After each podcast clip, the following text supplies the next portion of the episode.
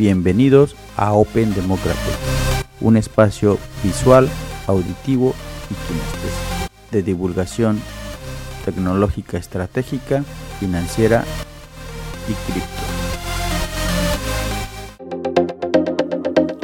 Desde Dallas, Texas, Bitcoin no es una moneda, es un criptoactivo o un activo digital.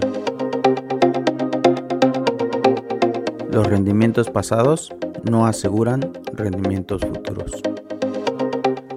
Todo el material compartido en este podcast es educativo y no representa un consejo financiero.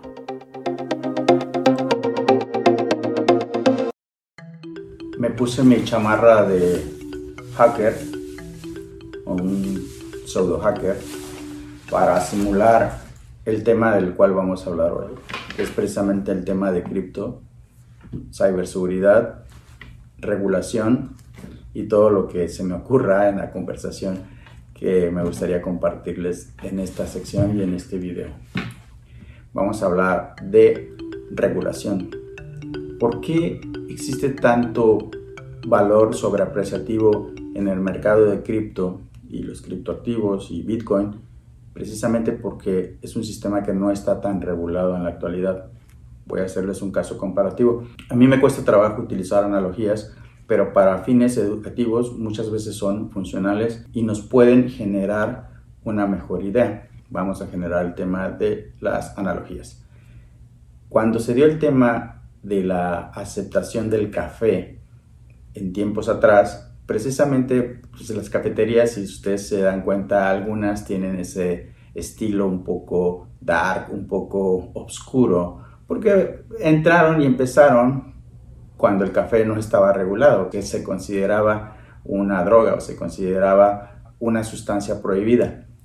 Lo mismo pasó con el alcohol y el alcohol fue regulado. Al Capone y otros participantes en temas del alcohol pues se beneficiaron precisamente de un mercado que no estaba tan regulado. Los mercados que no son regulados normalmente generan rendimientos muy altos en los inicios de cualquier sustancia, de cualquier mercado, de cualquier activo. Y es el caso en la actualidad de los criptoactivos porque es un mercado que no está tan regulado y que es un mercado global. Funciona las 24 horas del día. Existen operaciones en muchos países y el hecho de que algunos países sean resistentes al mismo sistema y otros sean más prontos o, más, o generen adopción a mayor velocidad, pues genera que sea un ecosistema complejo, porque al ser un mercado global que funciona las 24 horas del día, pues opera de acuerdo a la política, a, a los factores sociales de cada país. Y esto hace que sea un mercado fluctuante, que exista mucha fluctuación, que exista mucha volatilidad que existan muchos participantes. Vamos a detallar el tema y la función y la participación de las ballenas, cómo se maneja este dinero masificado. Y ahí también hablaré un poquito del tema de Chiva y de Dogecoin. Vamos a entrar en ese tema, no me quiero desviar, pero bueno, lleguemos al tema de la ciberseguridad. ¿Qué es la ciberseguridad y por qué es importante? Porque derivado de los ataques de ciberseguridad en el mundo cripto han existido los forks, que son las derivaciones de los criptoactivos. Rápido. Existen dos monedas, que una es BTC y otra es BTC Cash. Precisamente es derivada de un problema de ciberseguridad y existió un hard fork, donde el hard fork es el que utilizó BTC Cash, que es precisamente la derivación de otros bloques para generar un criptoactivo diferente y un soft fork, que es en la que permaneció Bitcoin en su misma unidad y capacidad de cadena de bloques.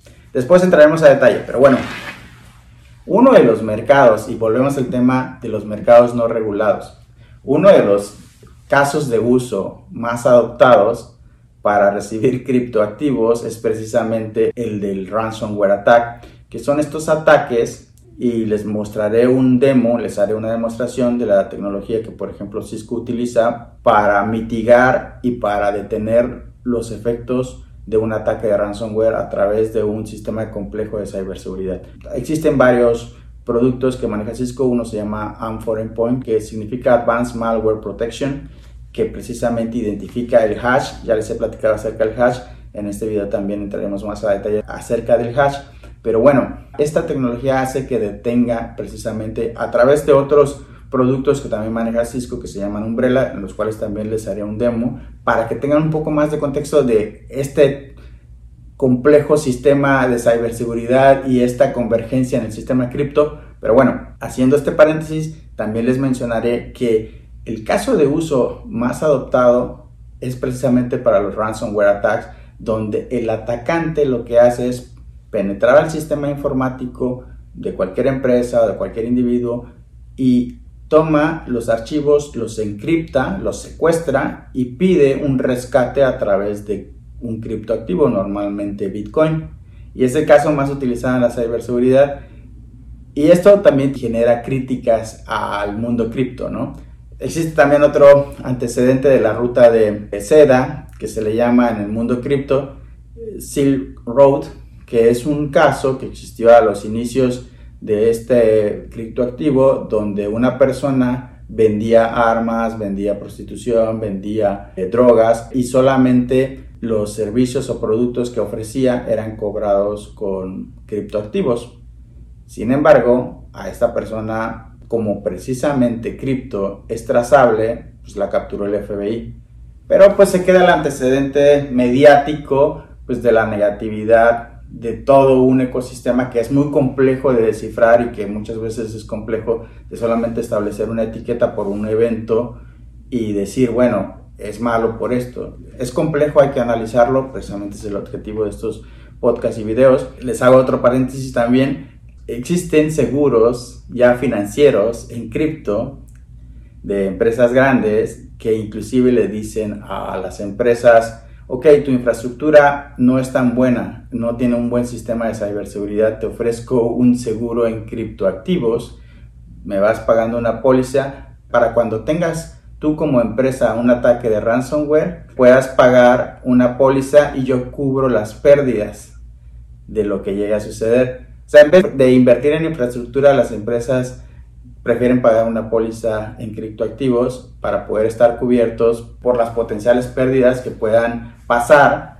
pero pues no sabemos, ¿no? La percepción del cliente puede ser mayor y quizás ni siquiera lo cubra la póliza de estas aseguradoras en criptoactivos. Un tema complejo, pero está sucediendo, es parte de la tendencia, es parte de lo que les quiero compartir para hacerlos conscientes de que es un sistema muy complejo y que es un mundo muy complejo. Pero bueno, en resumen, los criptoactivos, en este caso Bitcoin, están también siendo utilizados por el mundo de los cyber hackers para pedirlo como mecanismo de pago para descifrar o para quitar el cifrado de los archivos que secuestran de las empresas o de los individuos.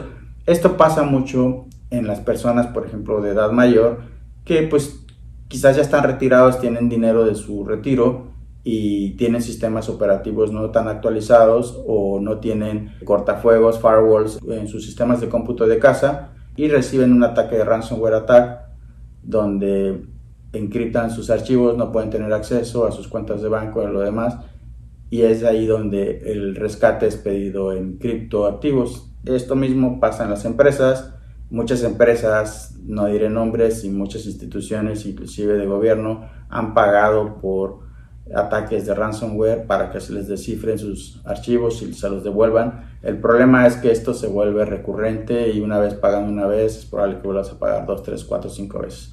Sin embargo, la solución pues es tener una infraestructura mayor en temas de ciberseguridad, tener una arquitectura que esté preparada y que sea resistente y que pueda mitigar estos ataques. Bueno, eso fue un tema medio comercial, pero pues quería hacer esta relación entre el mundo cripto, la regulación o los sistemas regulatorios de los países y que generan adopción y de dónde viene este antecedente negativo, pues de los criptoactivos, de Bitcoin y de lo demás. Sin embargo, esto es parte pues de la historia del antecedente y de lo que está pasando y de por qué se genera toda esta adopción. Espero les haya gustado este video. Mi nombre es Mario Meraz. Bueno, Esto ha sido todo por hoy. Bloque a bloque, bits a bits, Open Democratic.